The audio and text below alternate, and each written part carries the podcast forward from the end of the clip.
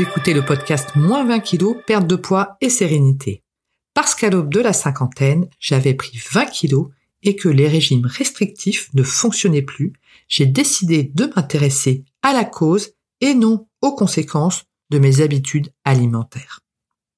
J'ai enfin réalisé que mes émotions négatives, dont le stress, me faisaient grignoter plus que de raisons pour compenser.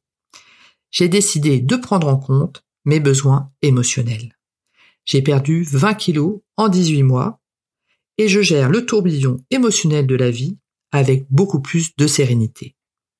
Ce podcast est le fruit de mes recherches, de mon expérience personnelle, mais également des accompagnements auprès d'autres personnes. Il traite d'équilibre alimentaire, mais également émotionnel, car l'un ne va pas sans l'autre. Si vous souhaitez davantage comprendre la méthode, n'hésitez pas à aller vous inscrire sur mon site internet véroniquedenis.fr, rubrique atelier gratuit. Vous bénéficierez gratuitement de 4 vidéos, mais également de 30 minutes de conseils personnalisés avec moi. Bonjour Tania, bonjour. Euh, merci beaucoup euh, de t'être libérée et de nous consacrer du temps pour le podcast Moins 20 kilos, perte de poids et sérénité. Et aujourd'hui, nous avons repris pour le titre du podcast le titre de ton livre qui est Surmonter le stress et l'anxiété, donc écrit par Tania Lafond, qui est toi-même. Et donc j'ai adoré ce livre, je suis tombée dessus sur sur Amazon, je l'ai tout de suite acheter parce qu'effectivement bah, le, stress et l'anxiété ce sont des sources importantes de grignotage émotionnel et tout est tourné toujours pour diminuer cela hein, dans, dans mes podcasts. Donc c'est pour ça qu'aujourd'hui j'ai le plaisir de t'inviter euh, pour avoir ton témoignage. Et donc je voulais savoir qu'est-ce qui t'a amené à l'écriture et ensuite pourquoi euh, ce livre plus particulièrement? Ok. Alors euh, merci Véronique euh, de ton accueil. Effectivement, donc euh, j'ai écrit ce livre surmonter le stress et l'anxiété parce que je suis à la base infirmière et très longtemps j'étais infirmière.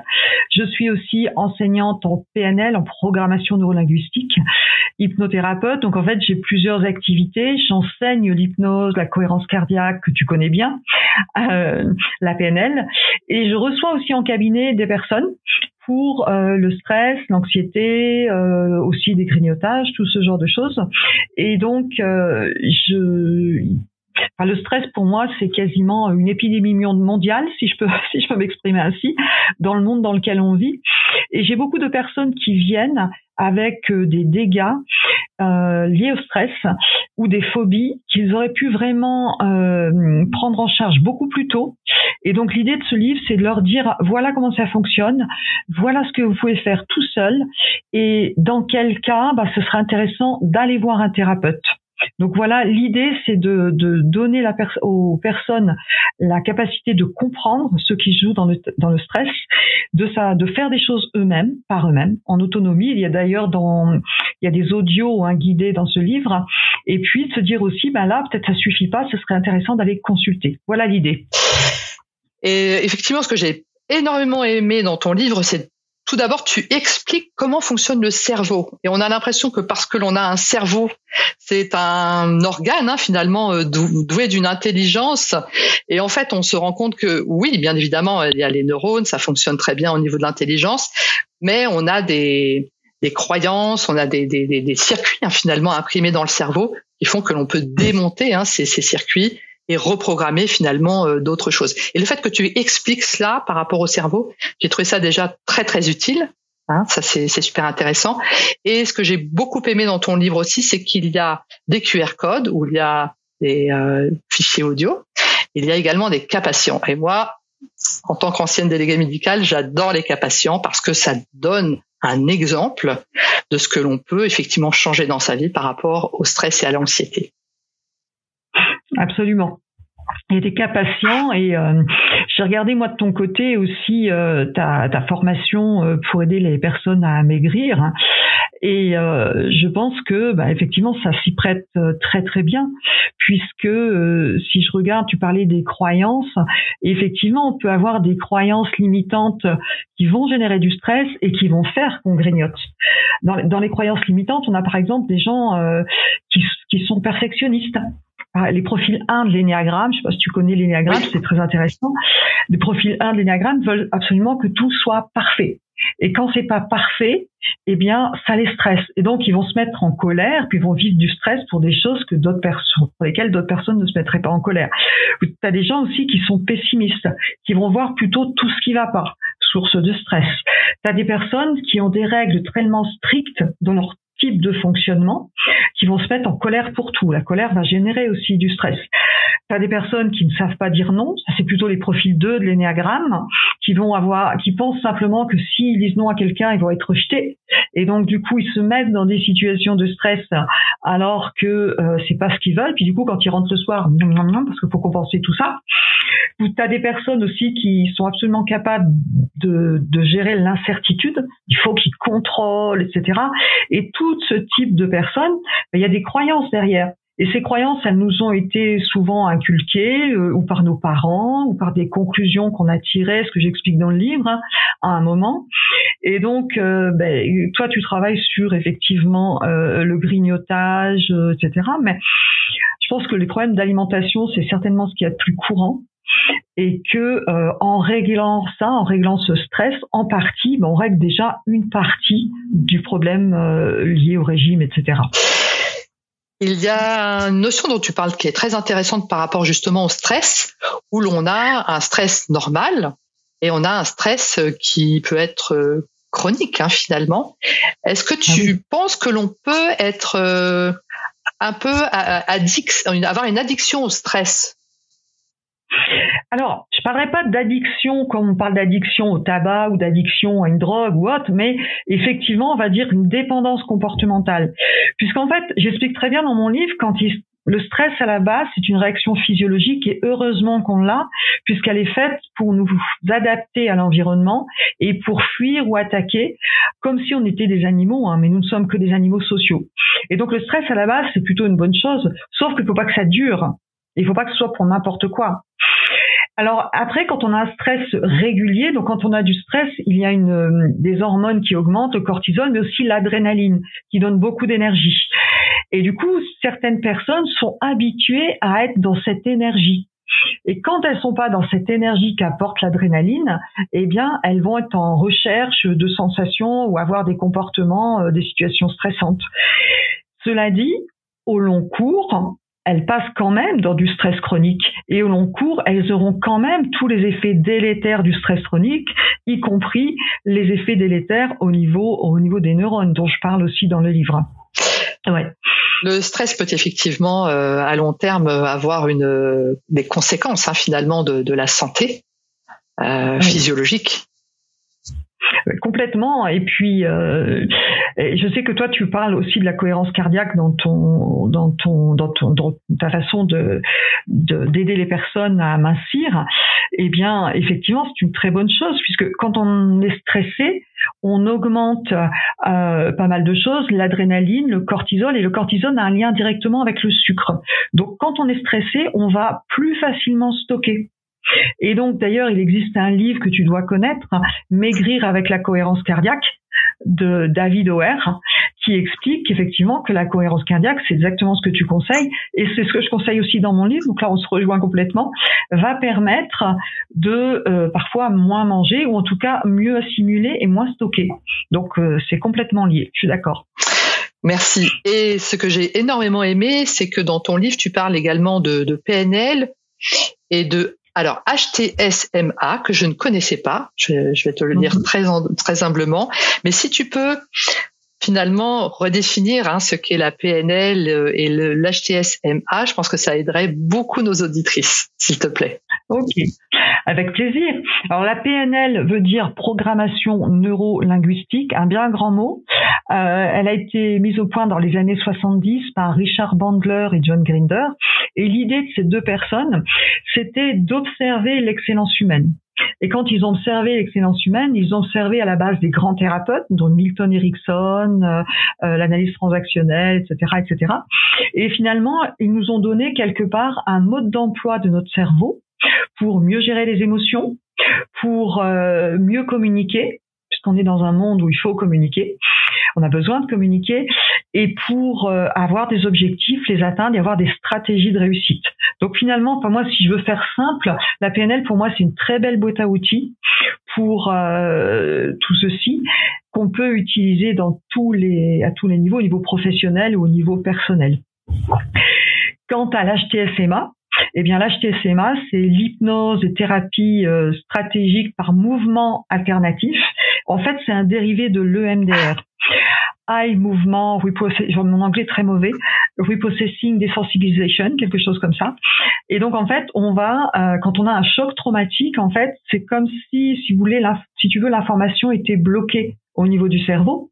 Et donc, euh, le fait, euh, c'est une thérapie qui est très connue, qui est très efficace pour traiter les traumas, les gros traumas, mais aussi les traumas de la vie quotidienne. On a tous des traumas. Et d'ailleurs, on parlait tout à l'heure du, du, poids euh, et de la gestion de la faim, etc. On peut tout à fait, pour faire des liens avec ce que tu proposes, on peut tout à fait avoir dans notre vie des mini traumatismes. Je vais donner un exemple concret. Je travaillais, euh, j'étais ce week-end en formation euh, hypnose, maigrir avec l'hypnose, et donc complètement en lien, exactement les mêmes règles que ce que tu proposes. Donc déjà se reconnecter à la sensation de faim, comprendre la connexion, la, le sentiment de satiété, enfin de reconnaître le sentiment de satiété, ce qu'on oublie parfois, et puis euh, manger, savourer, et bref, les, choses que tu connais bien. Et pour te donner un exemple concret, une jeune femme qui était accompagnée, qui disait, mais quand je commence un paquet de gâteaux, ben je, je, je suis obligée de le finir. Je, et je sais pas pourquoi. J'arrive pas à comprendre pourquoi. Et ça, quand c'est ça, quand on a des pulsions, en fait, ces pulsions, elles sont comme une force intérieure qui est souvent inconsciente. Et bien, si je fais des liens avec la programmation neuro-linguistique et l'HTSMA, ben, en travaillant avec cette personne, pouf, en hypnose pour le coup, on s'est rendu compte que c'était lié quand elle était enfant, elle avait l'âge à peu près de 10 ans, et puis euh, sa meilleure copine à l'âge de 10 ans l'a laissé tomber et elle n'en pouvait plus, c'était dramatique pour elle, elle est rentrée chez elle et elle a mangé un paquet de gâteaux. Eh bien, son cerveau a enregistré le paquet de gâteaux, ça me soulage. Elle ne faisait absolument pas le lien avec ça, c'est son inconscient qui nous a amené là-dessus. Donc, parfois, les problèmes de poids sont liés aussi à des petits traumas ou des grands traumas, et ça peut se résoudre aussi avec ces techniques. Ou ça peut être lié à l'histoire familiale ou le fait de de se donner de l'amour ou de recevoir de l'amour euh, passe par la nourriture, hein, par exemple. Hein, la maman qui dit euh, si tu ne termines pas ton assiette, c'est parce que tu ne m'aimes pas. Si tu ne manges pas mon plat, euh, donc on peut, il peut y avoir un lien comme ça, amour, nourriture, et de ce fait, eh bien, on ah, aura tendance à manger pour maintenir finalement cet amour. Ou... Oui, ou alors on a aussi les histoires, les loyautés familiales. Faut pas gâcher n'est-ce pas?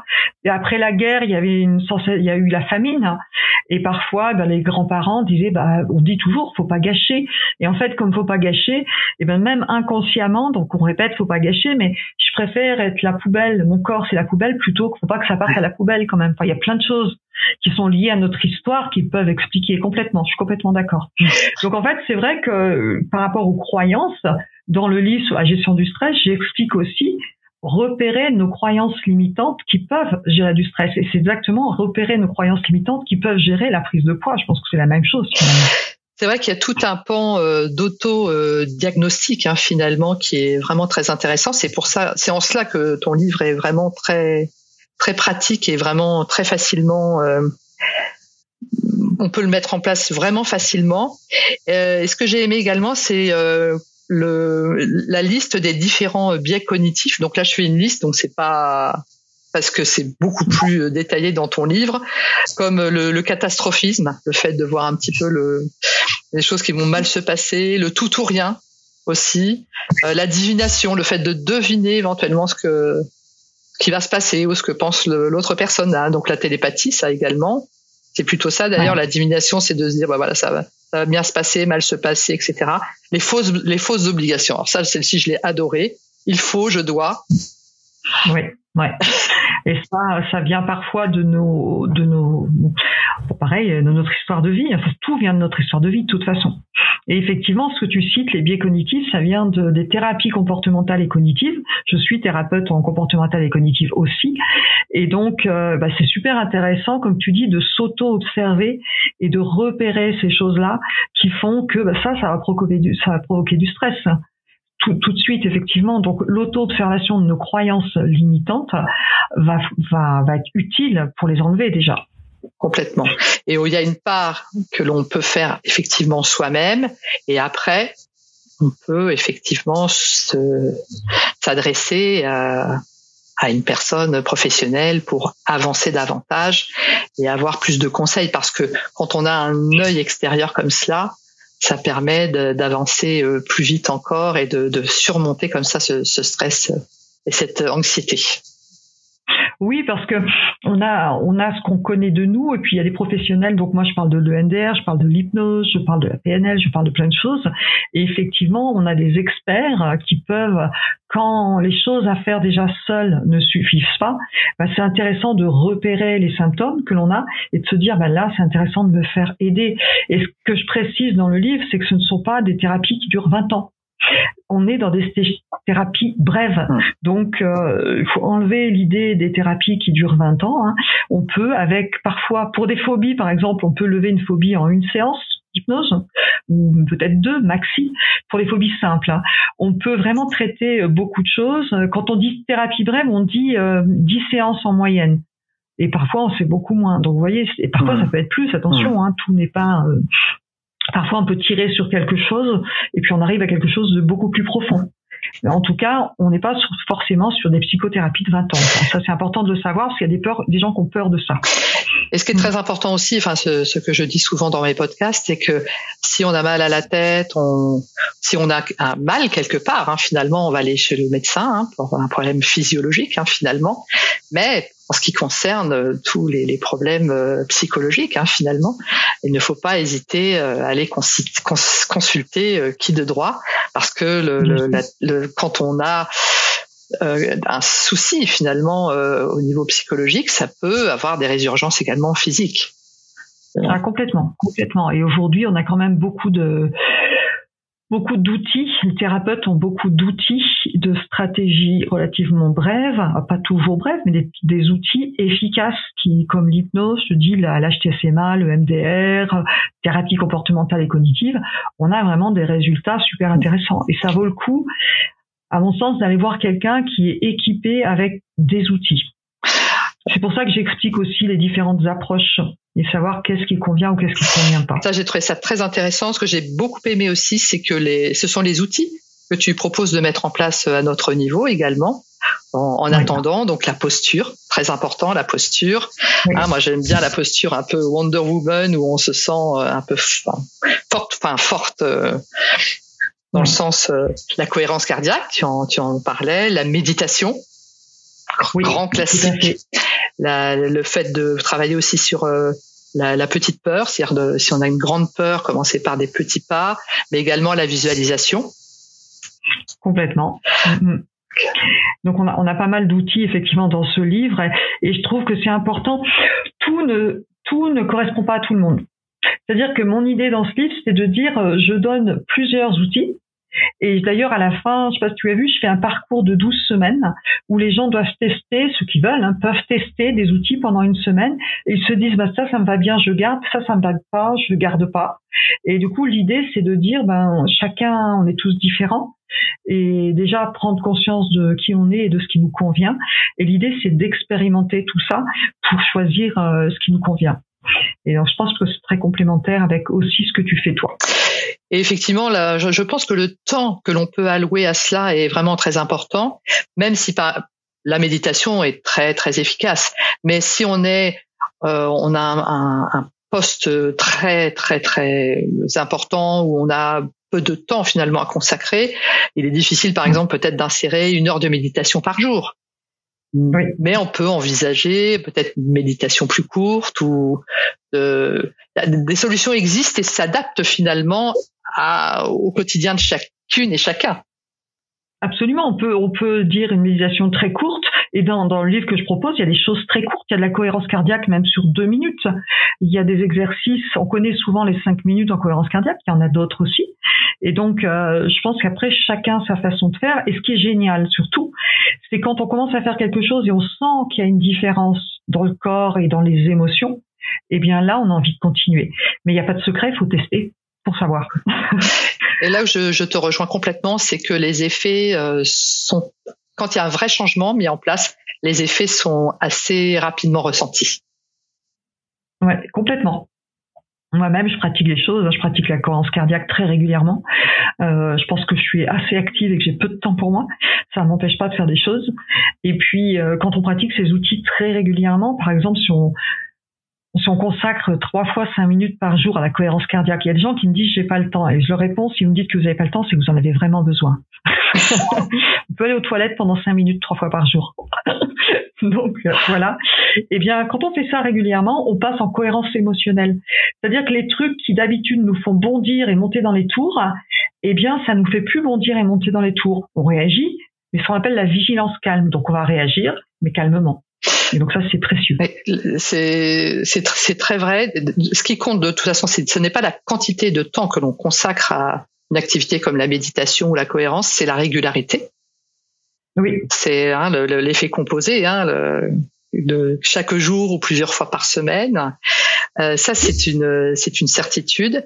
Et le fait de, de, consacrer du temps comme cela, ça permet d'avoir effectivement des émotions qui sont moins euh, up and down, d'avoir des émotions qui vont être beaucoup plus. On aura toujours des émotions, c'est hyper important de ressentir les émotions, mais elles seront moins très très hautes et moins très très basses. Et cette cette grande amplitude comme ça émotionnelle, euh, c'est c'est terrible en fait. C'est c'est ce qui fait boulotter, c'est ce qui fait euh, qu'on se sent mal, etc.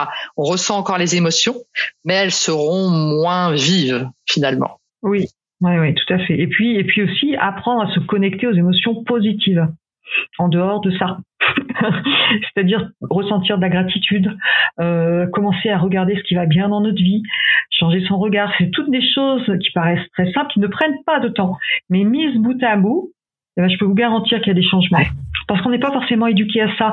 Et parce que notre cerveau, reptilien, donc notre cerveau animal, nous ne sommes que des animaux sociaux, eh bien, on fonctionne encore comme des animaux. Donc, naturellement, on a tendance à voir tout ce qui pourrait mal se passer, parce que pour survivre, on a eu besoin de ça. S'il y avait un lion, mais comme je le dis dans mon livre, on croise pas des lions tous les jours aujourd'hui. Donc, euh, c'est plus la peine. Par contre, notre cerveau, lui, il ne sait pas ça. Donc, il réagit encore comme ça. Donc, on a des instinctivement tendance plus en fonction de certains profils de personnalité, à voir tout ce qui va mal se passer, tout ce qui ne pourrait pas aller. Effectivement, je donne des astuces concrètes par rapport à ça. Merci beaucoup. Merci à toi. Merci beaucoup. Donc, je mettrai le, lien de ton, de ton livre, bien évidemment, dans, les notes jointes hein, du, podcast. Merci beaucoup également sur, euh, sur YouTube. Donc, euh, le, lien avec les références de ton livre euh, seront mis en place et voilà la petite euh, image avec toutes mes petites notes. Oui, je vois ça, super. Et sache aussi d'ailleurs que dans ce livre, donc il y a effectivement des audios, mais à la fin de ce livre, je donne accès à une formation, enfin un début de formation en ligne pour découvrir ce qu'est la PNL. Donc ça c'est cadeau et c'est sur la communication et du coup ça, parce que enfin, dans la gestion du stress, il y a aussi savoir dire oui, savoir dire non. Il y a aussi savoir communiquer. Il y a arrêter de se mettre la, la rate au courbouillon pour des choses qui n'existent pas. Et là, il y a des astuces euh, concrètes et pratiques euh, euh, accessibles. Et je pense que ce sera très complémentaire avec ce que tu fais. C'est un livre très, très, très complet sur le stress et l'anxiété. Je, je confirme. Prends, prends bien soin de toi. Merci pour ton invitation. Tout pareil. Un grand merci à toi du temps que tu, tu m'as consacré. Et je te dis à bientôt, Tania. Merci beaucoup. À très bientôt. bye. bye. Au revoir.